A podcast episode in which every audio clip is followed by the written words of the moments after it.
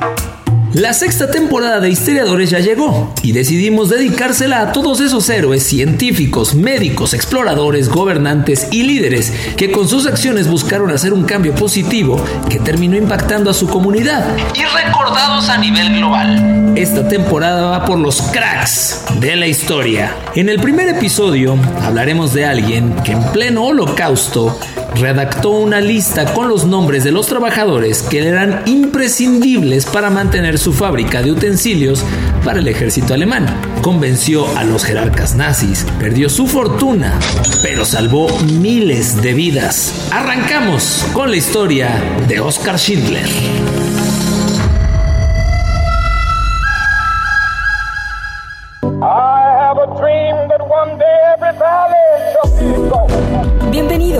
Ya estás escuchando Histeriadores, un espacio donde platicaremos de historia, pero te contaremos las cosas como realmente pasaron y no como aparecen en tu libro de texto gratuito, conducido por Daro Carrillo y Feror Casitas. ¿Qué pasa amigos historiadores? Tengan todos ustedes un feliz 2023. Estamos muy contentos de estar con ustedes un año más, una temporada más y pues con mucha salud principalmente se las dedicamos a todos ustedes. Y para eso, ¿quién mejor que hacer salud que mi querido Crackistán? Carajo, chingada, crack. Y crack, ¿cómo estás? Sobrio, aún, Aún aún. le quedan como tres minutos de sobriedad. Exacto.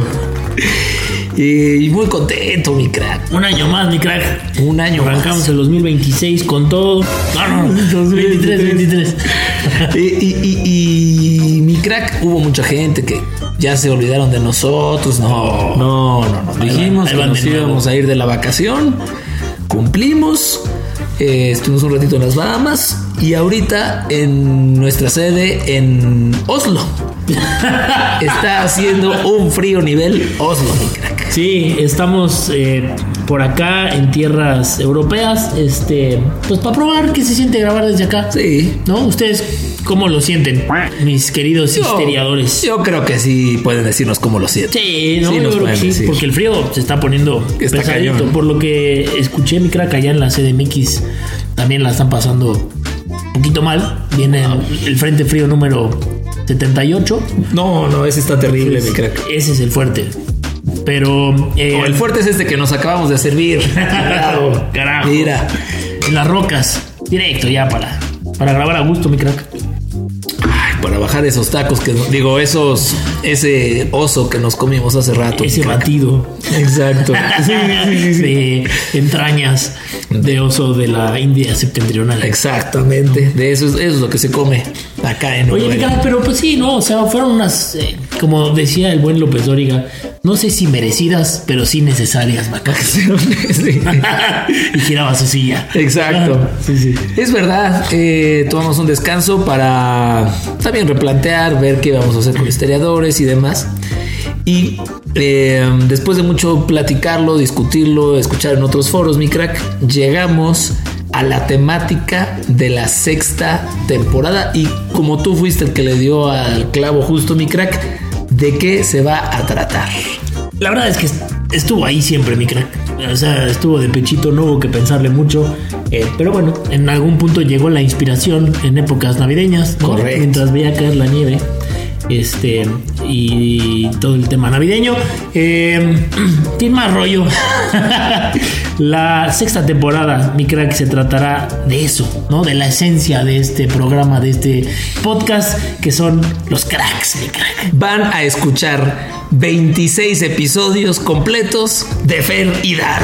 Eso, chingada. Toda nuestra historia, crack, dividida en, eh, en 26 episodios, porque pues tú decís, Va a ver, que son 26. De hecho, hoy vamos a empezar con el kinder de mi crack, ¿no? Pre-primer y puta. Uy, esa no, etapa increíble. No, mi mi crack, o sea, la pasábamos de lujo. No, no, no. La verdad es que vamos a hablar de los cracks de la historia, ¿no? Ahora vamos a darle la vuelta a la moneda y vamos a hablar de, eh, pues, gente exitosa, gente que la rompió, gente que eh, se bebía una botella de whisky sentados, ¿no? Y nadie se la hacía. de historia. Claro. Este. Eh, avances científicos, gente que salvó vidas. Gente que descubrió cosas, desde lugares hasta enfermedades, que contribuyó a la sociedad, que este, grandes líderes que hayan hecho que una nación tomara otro rumbo. Este, Creo que las posibilidades son infinitas. Y, y, pues nos gustó porque obviamente eso hace mucha referencia a nuestro podcast Mi Crack. Y eh, pues hace como todo el sentido, ¿no? Ahora hablar de, de, de gente gente buena. Sí, ¿no? Después de, de, los episodios que manejamos la temporada anterior, pues vamos a darnos un poco de respiro. La, la verdad es que fue una temporada gore, este, estuvo bastante pesada. Y no, no, crean, o sea, esto no se los voy a decir en broma, había ocasiones, sobre todo cuando hablábamos de niños o cuando hablábamos de, de muertes feas, donde sí nos costaba, o sea, sí le dábamos el trago más por, por el para pasar el trago amargo real. Y no se pasaba, entonces le no teníamos que dar Y nunca se pasó, pero se nos olvidó. Sí, ya después nos empezó a valer madre. Pero estamos muy contentos eh, de, de hablar con ustedes seis temporadas ya. No pensamos que esto iba a llegar y lo vamos a decir en la séptima temporada también, porque cada una es un récord para nosotros, pero aquí estaremos siempre y cuando nuestros riñones nos lo permitan. Y nuestros histeriadores nos manden botellas, mi crack. Oye, sí, mi crack. Ahí están algunas pendientes, ¿no? Nuestro cuate paraguayo que quedó de mandar y. El paraguayo. No ha mandado nada. El de los chocolates Lindt también. Hijo, no, ese sí no, ese sí no, ese sí no se la vamos a pasar. Sí, vamos a contactarlo. Yo creo que el camión viene de Siberia. O los trajo caminando, este güey los trajo cargando. Aunque sea que nos lleguen ya derretidos, no pasa nada. Aunque sea que nos diga dónde comprarlos, pues ya está chingado. Pero en fin, mi crack, pues vamos a arrancarnos. Creo que es un, un gran referente para iniciar esta temporada, como es Oscar Schindler, eh, quien además este güey, pues o se le hicieron una película que se llamó La lista de Schindler y, y tocó muchas fibras, ¿no? Sí, vamos a platicar de la historia. Oskar Schindler nació en Moravia, en lo que era Austria-Hungría y que hoy es República Checa, allá por el año de 1908. Eh, se casó muy joven, cuando tenía tan solo 20 años, mi crack, con Emily. Mira, mi crack, qué bonito. Qué bonito. Ella tenía un año más, trataron de salir adelante juntos. Eh, pues estaban pasando por malos tiempos económicos y el matrimonio y ni el matrimonio tampoco era lo que ambos habían soñado, ¿no? Ella pues de alguna manera veía poco a su marido, ¿no? Eh, Oscar eh, pues le gustaba salir de noche, ¿no? A tomar con sus ¿Qué cuates. tiene de malo eso, chingado? Que Oscar. Oscar. Oscar. chingado. Oscar. Oscar Schindler, carajo. Y bueno, además de todo esto, tenía sus aventuras ahí amatorias. No sé si ese término exista, pero me gustó. Este, y pues nada más eran conocidas por todos allá en la ciudad de Moravia. Eh, tuvo dos hijos extramatrimoniales. Eh, y a pesar de todo esto, Emily y él siguieron. Eso es amor, chingada. Sí, caray. En la década de los 30, la trayectoria de Oscar eh, pues se torna un poco sinuosa, por llamarlo de alguna manera. Algunos le atribuyen haber sido agente de inteligencia alemán en Checoslovaquia. Dicen que su labor ayudó el avance nazi en esas tierras gracias a información confidencial, declaraciones y pequeñas operaciones, ¿no? Los problemas con las mujeres y varias detenciones por ebriedad marcaron sus días, lo agarraban al alcoholímetro. Es que también, sí, que no, no, había Waze, entonces el Waze lo, lo agarraba Sí. el alcoholímetro. Y mientras tanto, pues encaraba también distintos negocios con, pues, suerte a veces buena, a veces mala. Eh, y él lo que buscaba, mi crack, era muy sencillo, era hacer una buena fortuna. Eso era lo que quería. Y por eso se bebía su lana. Exacto. Muy bien. En 1939, imaginen ustedes los inicios de la Segunda Guerra Mundial. Se afilió a Morena. No, al partido nazi. Y de pronto le surgió la posibilidad de adquirir una fábrica de enlosado. O sea, fundición de metales, para los que no sepan. Para los que no cursaron la primaria. Exacto. Pero lo gacho, que es que esta fábrica pues se la habían arrebatado a sus antiguos dueños porque eran judíos. Uh. Y en esa época pues, no tenías derecho a tener negocios propios. Rápidamente la empresa comenzó a funcionar. El cambio de rubro fue lo que él necesitaba para tener un despegue económico. Como les habíamos dicho, no, la, no le había atinado. El cambio de rubro de la fábrica. De la fa o sea, el cambio de rubro de que adquirió la fábrica y el. el... Sí, nada más. Así bajito, ¿por qué no se escucha? Es que quería ver si había un dato que, que sí hay. Que después la fábrica cambia de giro. Pero dije, ya lo dije. Güey. A ver, rápidamente la empresa comenzó a funcionar. Mi crack, el cambio de rubro fue algo que lo ayudó en este despegue económico porque empezaron a hacer ollas y otro tipo de cachivaches y cacharros, utensilios para los soldados alemanes que estaban al frente de la batalla.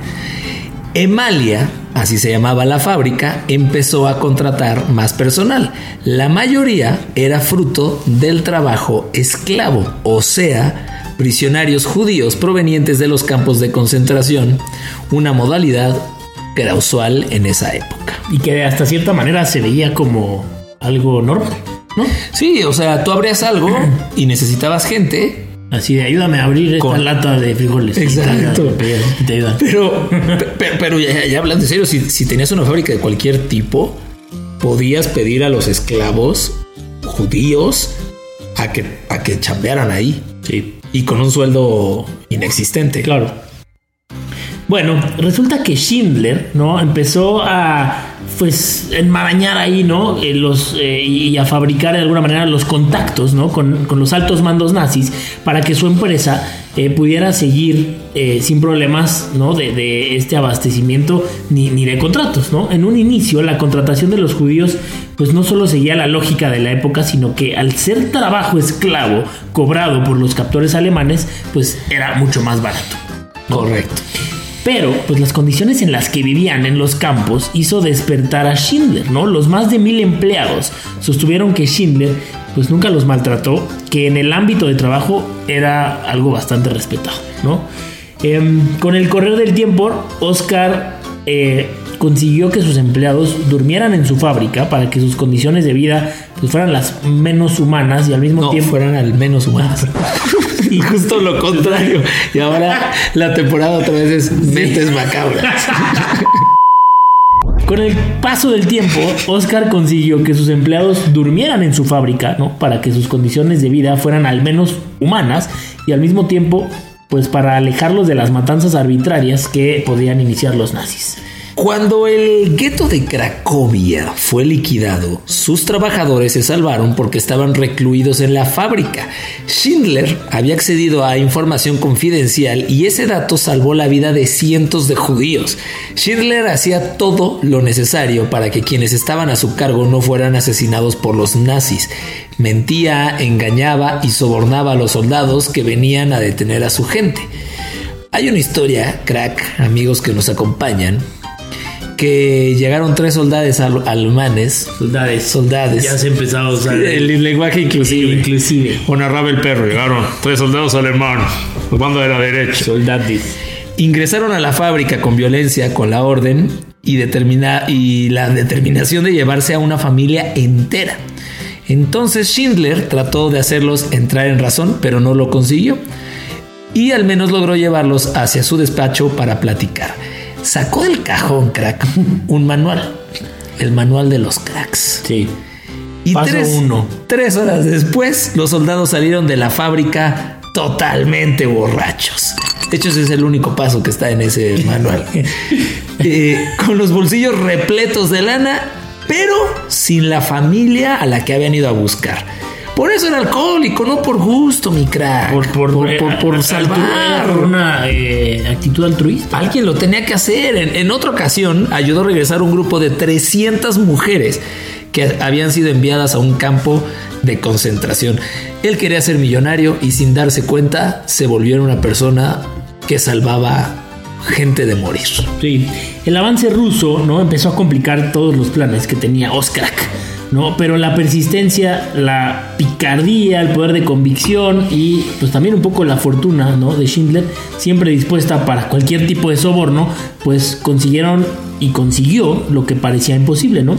Resulta que él terminó convenciendo a las autoridades de trasladar la fábrica que tenía y a sus más de mil empleados a tierras checas y reconvertirla en una fábrica de municiones. O sea, una vez más iba a cambiar de giro. No, y, y lo complicado fue que cuando dijo que se quería ir a tierras checas, dijo, ¿cuál checa? Exacto. Y no, y no le checaba no, ninguna. No le checaba. Sí. Exacto. Resulta que Schindler terminó haciendo una lista, ¿no? En donde incluía a los más de mil empleados, pero también incluía a sus hijos, a sus esposas, eh, involucraba también personas enfermas y no permitió que ninguna familia se separara, ¿no?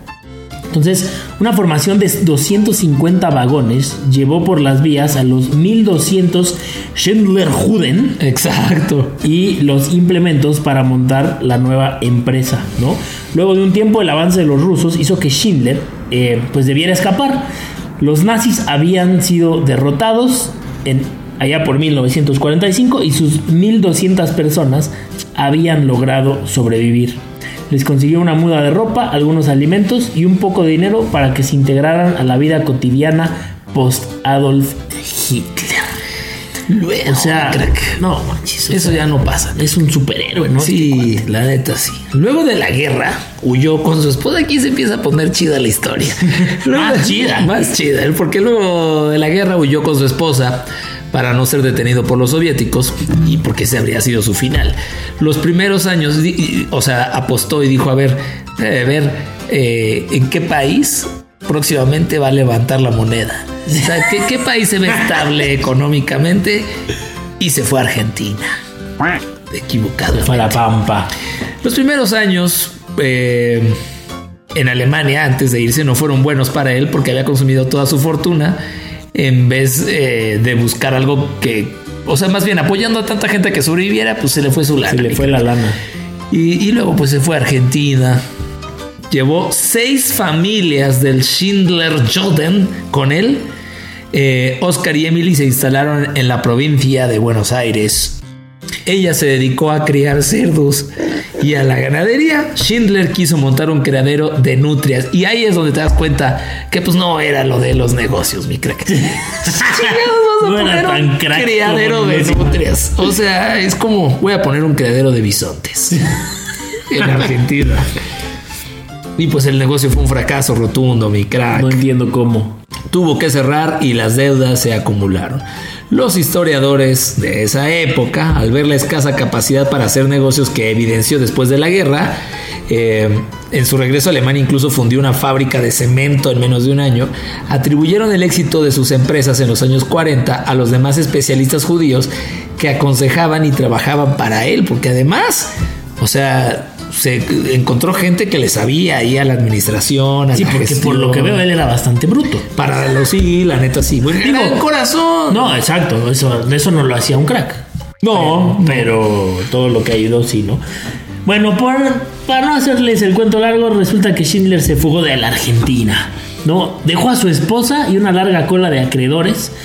Eh, Emil, eh, o Emily, ¿cómo habíamos dicho? Emily. Emily. Emil. Emily se hizo cargo de las deudas eh, y nunca más volvieron a verse. Hijo de su pinche. O sea, la abandonó. sí, creo que le dejó las deudas y se fue. Creo que se va a cambiar el nombre de esta primera Exacto. temporada. Yo creo que para ella él está en mentes macabras. Bueno, ella siguió viviendo allá en Argentina hasta su muerte eh, en octubre del 2001, eh, que muere a los 94 años. Muchas de sus debilidades de carácter, de esos defectos, de esos vicios que desarrolló para triunfar en los negocios, fueron los que lo ayudaron a Schindler a lograr su obra excepcional, que fue obviamente pues, la supervivencia de esas 1200 personas. Eh, sintió que solo podía actuar de una manera que ante la masacre no había otra opción que ultimar los esfuerzos para salvar a todos los que pudiera. Podía haberse limitado a salvar a unos cuantos o a un puñado, eh, a aquellos con los que se había encariñado o a los que les eran de real utilidad. Eso habría sido financieramente menos costoso y personalmente pues también menos peligroso, mi crack. Eh, sin embargo, pues su conciencia podría haber quedado a salvo con esas vidas que él habría rescatado, con esos hombres que pudo haber ocultado. 10, 12, 15 vidas que se prolongarían gracias a él. Personas que le estarían agradecidas de por vida. Ay, chingado, mi Schindler. Sin embargo, pues tomó el camino más imprevisible, crack, el más complicado. O sea, decidió que trataría de impedir cada muerte de los que estuvieran bajo su órbita. En cualquier otra circunstancia eso quizás hubiese parecido lo lógico, pero en las condiciones que lo hizo él, en la Alemania nazi, en medio de la Segunda Guerra Mundial, con un entorno perverso, donde no existe la moral, pues fue, fue, una proeza humana maravillosa. Esos escasos momentos en que alguien actúa por, por afuera de lo que se espera que que es lo que se esperaría de la conducta del resto, pero que no siempre pasa y que no se deja arrastrar por la inercia. O sea, creo que era más fácil para él simplemente aceptar que estaba en una posición privilegiada, crack. O sea, de adquirir una fábrica, estaba funcionando, se estaba haciendo millonario, que era su sueño originalmente. Claro. Hay una fuerte presión por, por detener a los judíos. Él pudo haberse subido fácilmente ese barco y sin embargo eh, decidió lo contrario, ¿no? Decidió el ayudar, decidió el salvar. Y se subió a un tren. Y se subió a un tren, al tren del... Schindler no naturalizó la barbarie, fue un hombre que durante un lapso actuó de manera excepcional. Que perdió su fortuna, sí. Que puso en riesgo su vida, sí. Que resignó comodidad, sí. Que se puso pedo con los cracks, sí. Que procuró que un animal voraz y feroz no se devorara a las personas a su cargo, pues sí, y que dedicó a todas sus fuerzas para detener una maquinaria atroz, pues es verdad. Por un momento, pues lo consiguió, detuvo esta maquinaria, este tren del odio de Hitler. Correcto. Emily Schindler, que conocía bien a Oscar, lo definió eh, años más tarde a la perfección, ¿no? Eh, ella decía, ni antes ni después de la guerra hizo nada que valiera la pena. Pero ahí, en esos años difíciles, él se destacó e hizo lo que nadie fue capaz. Esos fueron sus mejores años. Y no cuando puso el creadero de nudes. Em, bueno, ya lo platicaba mi crack, ¿no? al inicio de este episodio. Eh, después del estreno de la película de Steven Spielberg llamada La lista de Schindler, Emily fue entrevistada por periodistas de todo el mundo. Reclamaba con justicia reconocimiento también a su tarea y eh, pues también fustigaba con dureza a Oscar, ¿no? No olvidaba lo que le había hecho sufrir. Decía que era un mujeriego, un aragán, un hombre que en la mala la abandonó y la dejó sola y cargada de deudas. Pero nunca una estrella del porno. Sí, ¿no? Esa película, mi crack, ¿la has visto? Sí, crack. Eh, está en mi top 5, yo creo. ¿En serio? O sea, sí es de, las mejores películas. Digo, dura como 37 horas, pero. O sea, si ves esa y Ben Hur, se te fue el día. Sí, ya, ya, perdiste el fin de semana. Exacto. es verdad. Pero es un peliculón, no sé, es un peliculón y al final, al final salen imágenes verídicas. sí, sí, reales, ¿no? De, de, de, los Schindlerjuden. Este, y es, sí, es muy emotivo. Es emotivo, es muy impactante. Y retrata muy bien, me parece, ¿no? Lo que fue la historia de, del buen Oscar. En los últimos años el apellido de Oscar se convirtió en un genérico. Los ejemplos de los hombres que hicieron algo por oponerse a la barbarie, por salvar vidas amenazadas arbitrariamente en los años del nazismo, pues le decían los Schindlers. Y así aparecieron pues el Schindler de Polonia, el Schindler austriaco, este, el Schindler de la CDMX. De la mesa. Exacto. En Israel su labor fue reconocida gracias al impulso y a los testimonios de los Schindler Juden, que son las personas que él salvó. En los últimos años de su vida, estos sobrevivientes lo ayudaron económicamente cada vez que lo necesitó. O sea, toda, toda la vida. sí, sí, sí, sí. sí. Fue nombrado por Israel como un justo entre naciones, un hombre que actuó bien en tiempos en que los demás no lo hacían, un reconocimiento para los no judíos que ayudaron durante la Shoah a las personas del pueblo judío. Sus últimos años pues no fueron fáciles, tenía 66 años pero parecía de muchos más era un anciano prematuro, ¿no? El alcohol, pues le había pasado factura. No, no, no le echen la culpa al alcohol. ¿Qué nos espera? No, no sé. O sea, es que ustedes nos han visto, pero en realidad mi crack y yo tenemos 16 y 17. Eh, también le costaba moverse, ¿no? Y los dolores, pues dominaban su cuerpo. El hígado le fallaba. no, mi crack. Pues es que no, no había el alcohol que bebemos ahora. Sí, no. o sea, bebían de unos destilados. O sea, el whisky bueno era de tres años, ¿no? Ah, tiene tres años. No, no, este ya mames, tiene sí. Mario añejado. Ay, cabrón, ya me está dando miedo con todo lo que vi que pasó a, mí sí. Pues una mañana entró al baño, crack, y tropezó. Ya no pudo levantarse, chingado. Dos días después, el 9 de octubre de 1974, Oscar Schindler murió en un hospital de Hildesheim. Eh, en Alemania, la noticia pues les valió madre, mi crack. Triste.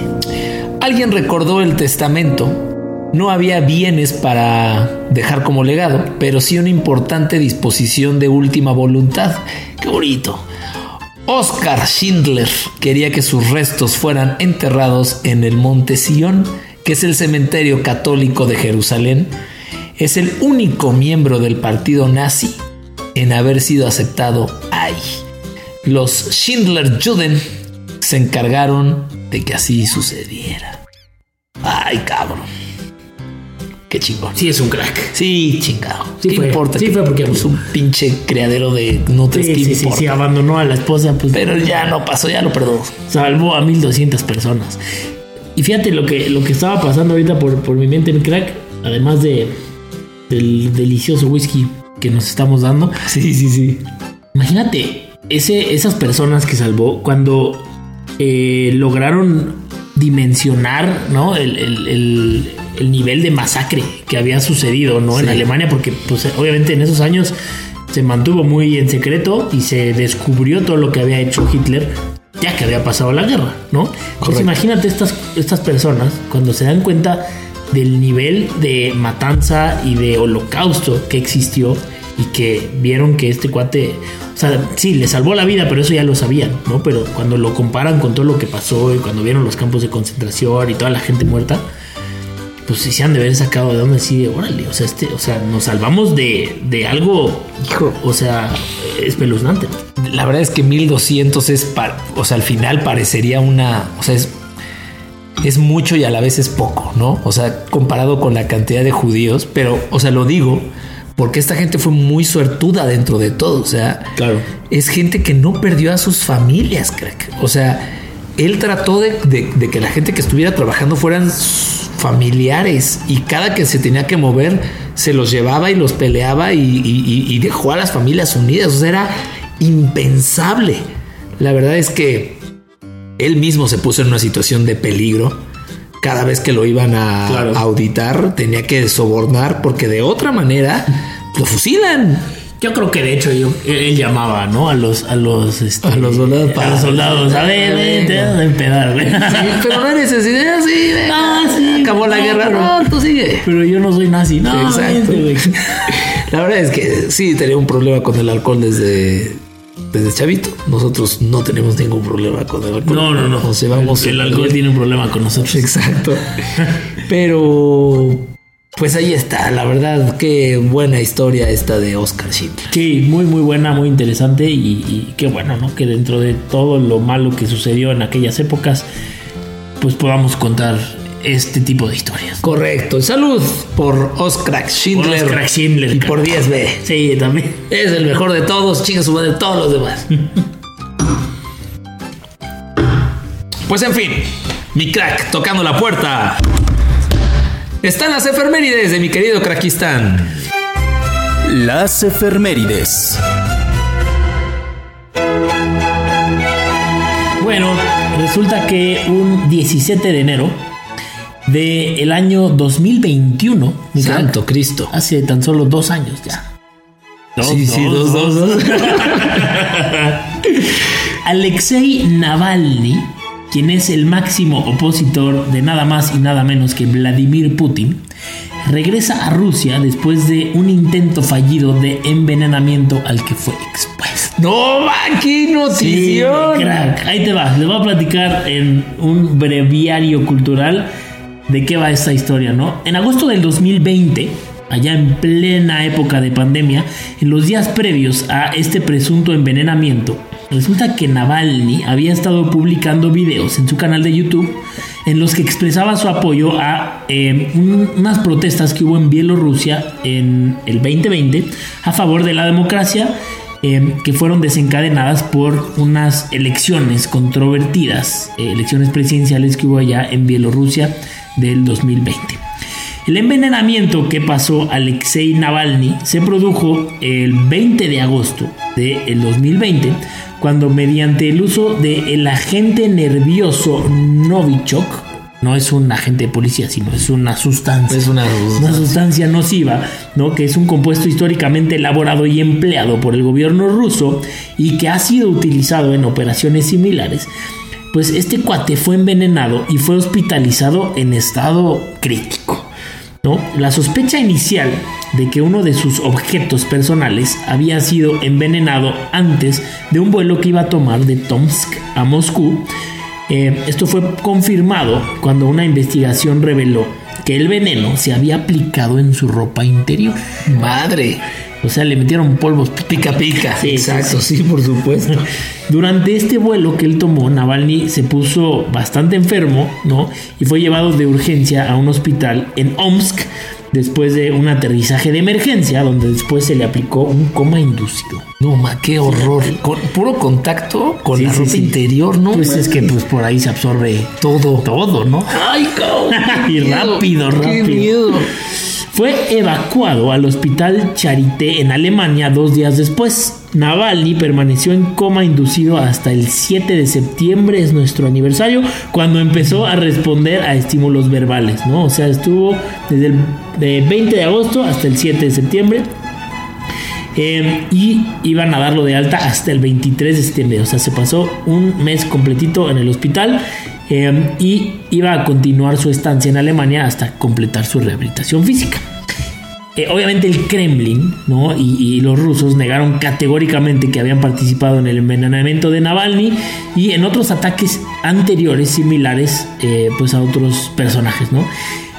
Y bueno, llegamos al día de la efeméride. El 17 de enero del 2021 Navalny vuelve a Rusia en avión desde Alemania y fue detenido en el aeropuerto internacional de Moscú Sheremetyevo. Sheremetyevo. Sheremetyevo. Alias y el Mofai. y bueno, a consecuencia de eh, su detención y a raíz de la publicación de un documental que se llamaba El Palacio de Putin, Historia del Mayor Soborno, por parte del equipo del Navalny, el 19 de enero se dieron protestas generalizadas en toda Rusia y el 2 de febrero fue condenado a dos años y ocho meses de prisión, según la policía rusa, por violar los términos de una libertad condicional que había sido emitida en una sentencia por supuesto fraude en el año del 2014. No, ma, pero si te manda directamente a la cárcel Vladimir Putin, yo imagino que te manda, ya sabes, a una cueva, hacia una cueva que abajo es un, voladizo, o sea, y si te vas del otro lado hay un oso y estás a menos 40 grados. ¿Qué es un voladizo, creo? Así que te asomas y, ay, cabrón, está, está Precipicio. Puse, pero, pero volado. Te, vuelas, mi crack. Está cabrón de alto, está más alto que el precipicio. Y seguramente me lo van a volver a envenenar allá dentro de la cárcel, ¿no? Y ya van a saber que, ok, por ahí no. Siento que, no, por ahí no. Por ahí no, por ahí no. porque no jaló. Se, se, la salvó, pero yo creo que vas a venir aquí en tres meses y un día como hoy sí. murió porque se cayó del voladizo. Guarashara, guara, Ah, yo creí que decías que iba a venir aquí a, a, a Oslo, a Oslo. A Oslo. No, este, por unos taquitos de pastor. de caribou. Pero bueno, pues es lo que sucedía un 17 de enero, mi crack, allá en tierras europeas. Muy bien, mi querido crack. Pero bueno, eso no es todo. Vámonos eh, directito, mi crack, con el Daro Curioso. Pues ahí les va. El Daro Curioso.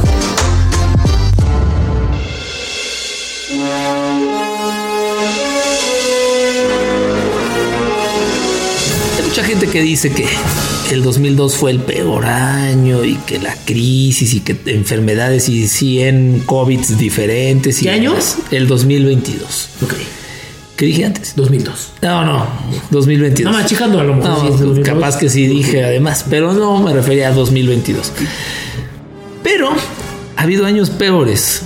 Por ejemplo, en 1347, cuando la peste negra comenzó su marcha por Eurasia, Para mayor información, consultar el episodio número uno. Uno, el uno es verdad. O 1816, que fue el año sin verano, que siento que suena como a canción de José José. De Cabá. O 1914, cuando el asesinato del archiduque de Habsburgo precipitó, pues no uno, sino al final fueron dos guerras mundiales y provocó millones de muertes. Este, pues es lo que fue un- el genocidio más grande en la historia de la humanidad. Pero no, mi crack, ninguno de ellos se parece a este que es catalogado como el peor año en la historia de la humanidad.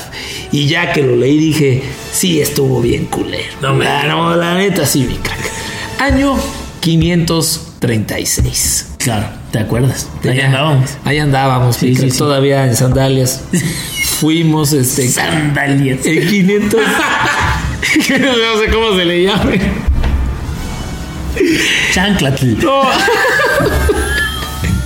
Andábamos en chancla. En.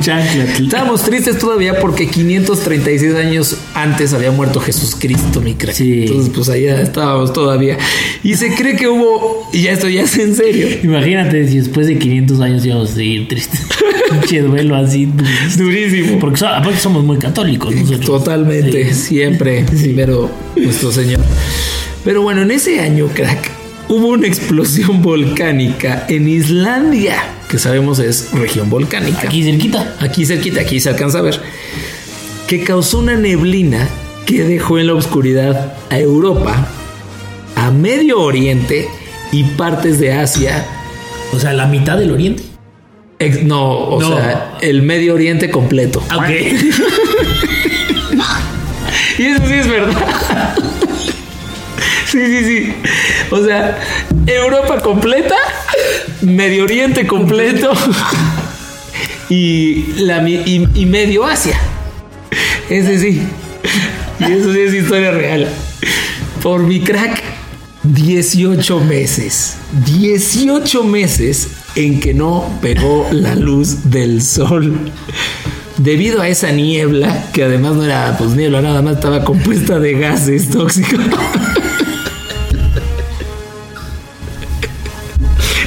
La lagrimita ya no me... Me sigo riendo. Pero es que es real. Estupidez. Sí, Perdón, pero crack, sí, estoy saboteando. ya, güey, dale.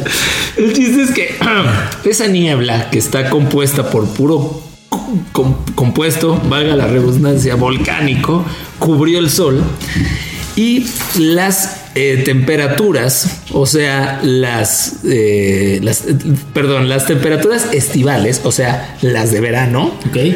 cayeron a los 2.5 y 1.5 grados. Entonces, ¿qué ocurrió? Que comenzó la década más fría en los últimos 2300 años. Pero fue provocado porque la, ¿No entraba el sol? pues no entraba el sol a la tierra. No entraba Entonces mató todas las plantaciones, chingo de animales, alteró todo el ecosistema, se murió un chorro de gente.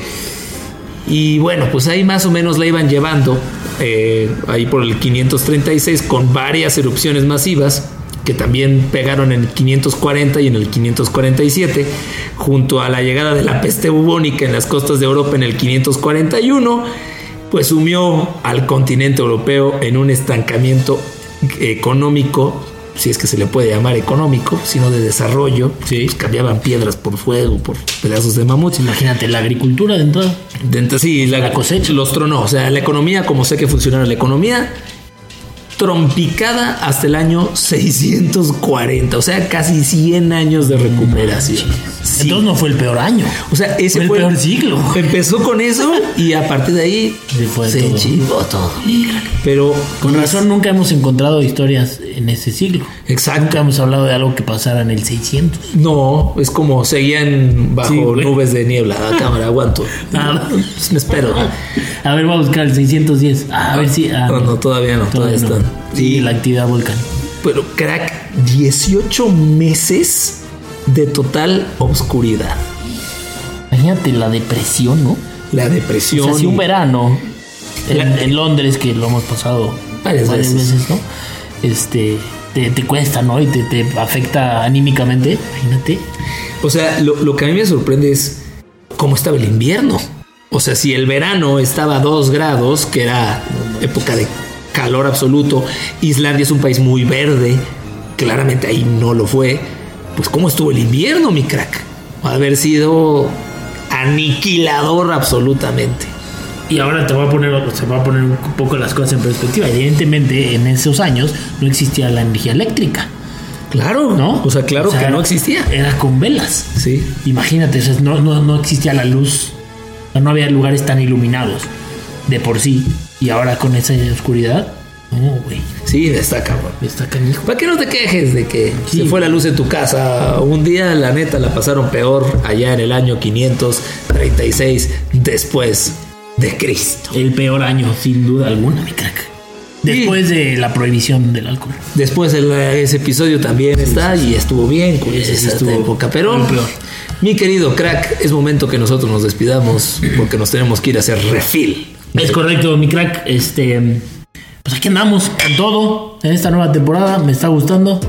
Eh, y, y se vienen cosas interesantes. Sí. Se vienen cosas buenas. Sé que esto lo hemos dicho varias veces.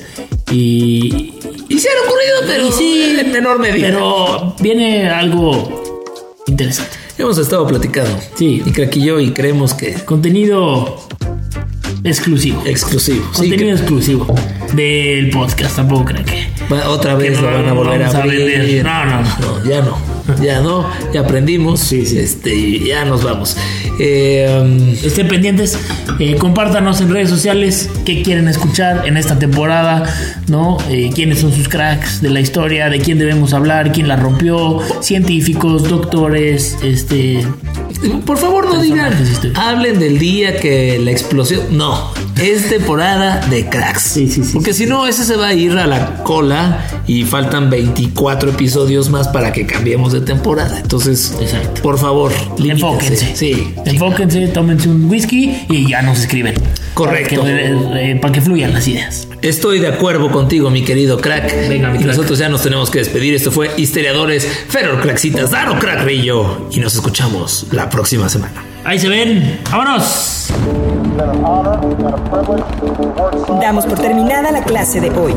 Nos escuchamos la próxima semana en otro episodio de Histeriadores, donde te contamos cómo realmente pasaron las cosas. Obama out.